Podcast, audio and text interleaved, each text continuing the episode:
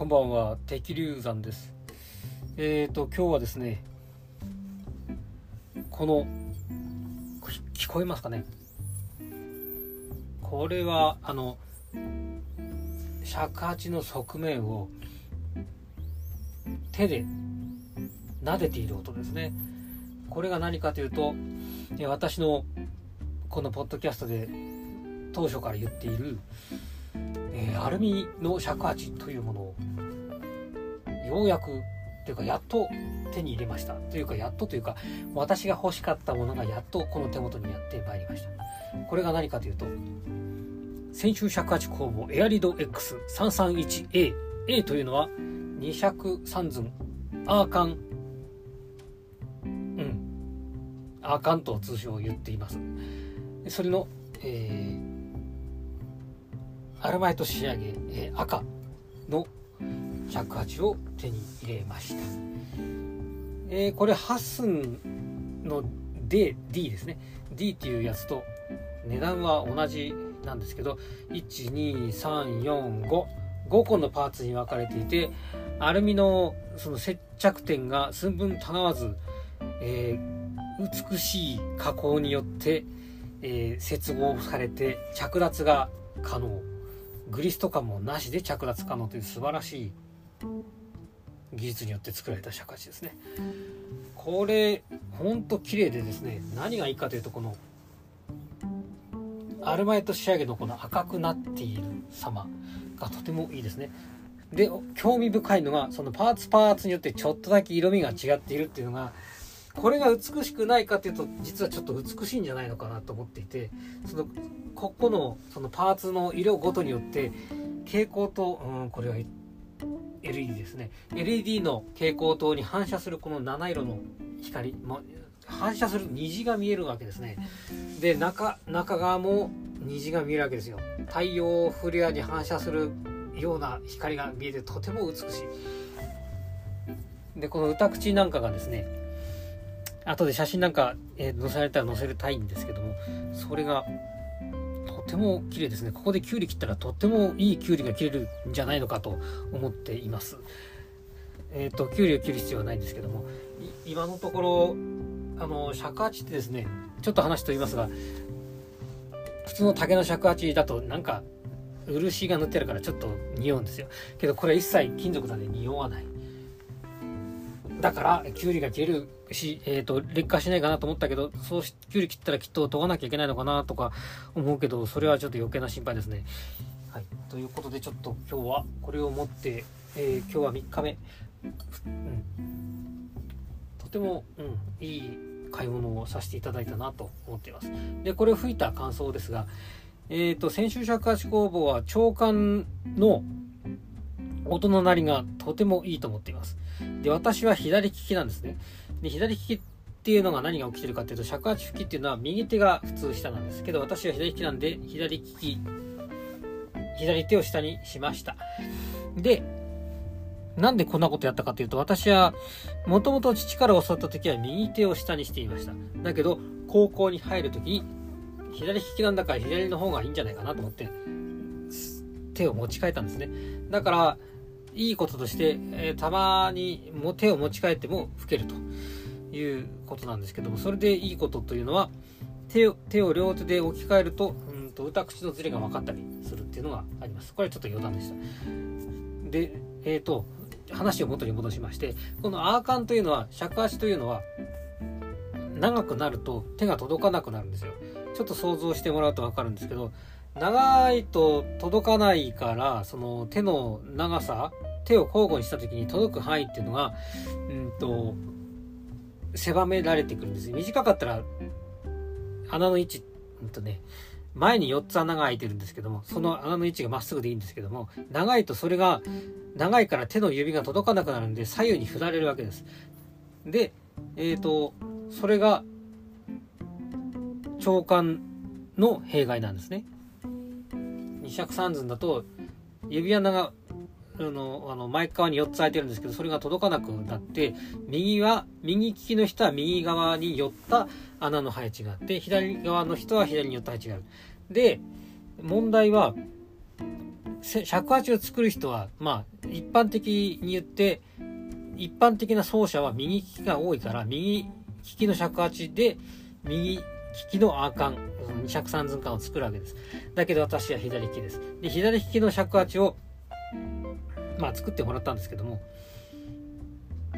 うん、多分一般的な人たちは右利きなんで良くならなかったんですね。で、え今日、今日言いたかったことはここです。これは最初に申し上げました通り、1、2、3、4、5個のパーツに分かれているということは、えー、二尺三寸のその指の配置っていうのを自分の指の長さによって、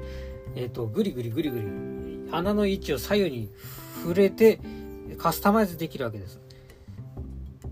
ということで、これを買った要因は、えー、自分の左利き、えっ、ー、と、右側の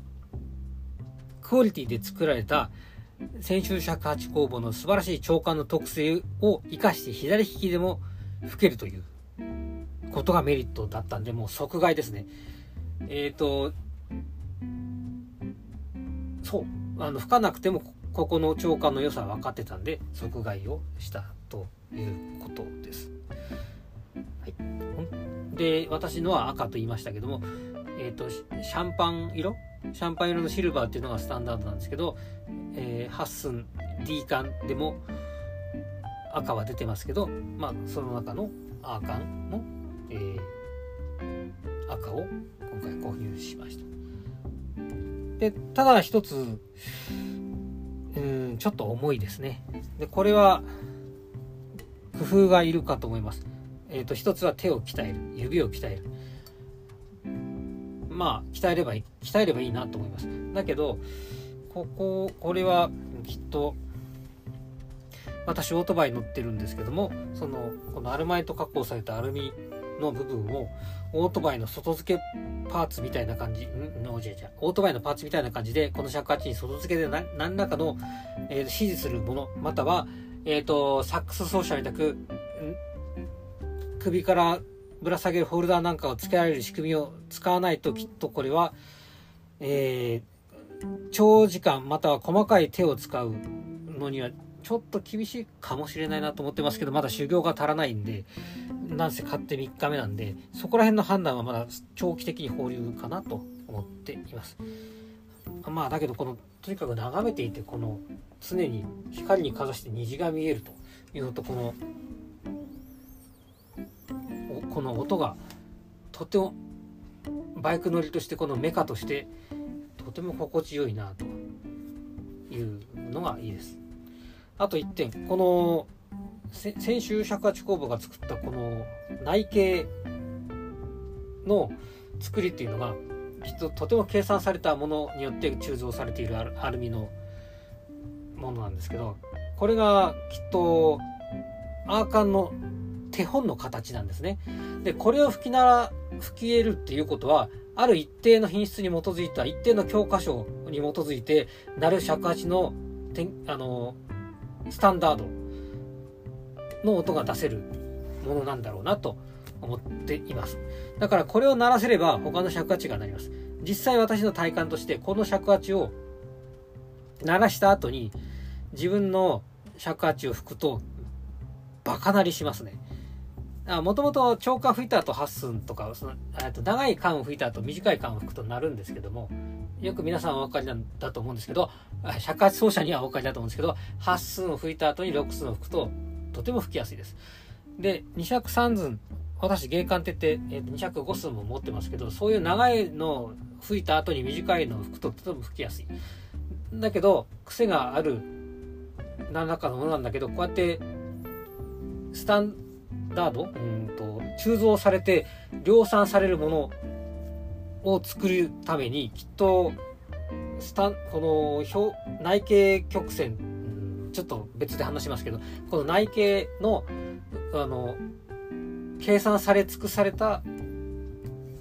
もので鋳造される要するに先週釈迦師工房さんがとても自信を持って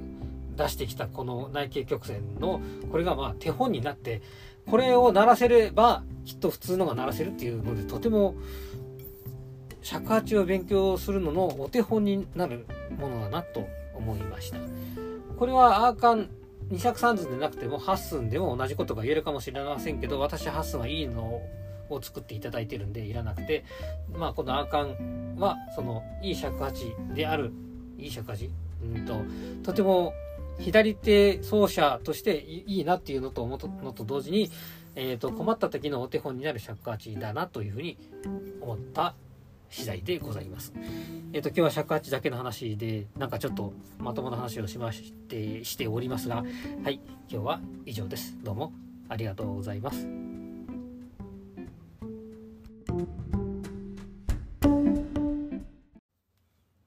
えっ、と長くなりますがちょっと補足をさせてください。えっ、と先週尺八工房の左手用の、えー、アーカンの尺八っていうのは私は、えー、作ってもらったことがないです。もともと別なところにあったものの話をしていますので、えー、そこは誤解がないようにお願いいたします。あと、えー、シャンパン色はシルバーと言ったんですけど、これはゴールドに近い色合いです。あと説明で手が届かないとか言ってましたけども、えっ、ー、と、尺八のちょっと説明になるんですが、前面に4つ穴が開いていて、後ろに1つ開いています。で、使う指は人差し指と薬指で穴を押さえます。中指は絶対動かさないです。で、左手、右手、双方ともに人差し指と薬指があって、それが、えー、長くなると指の位置、手、あの、こうやっても、筒を前に持った時に、えー、ず、ずれ込むと。いう状況です。以上です。補足でした。失礼いたしました。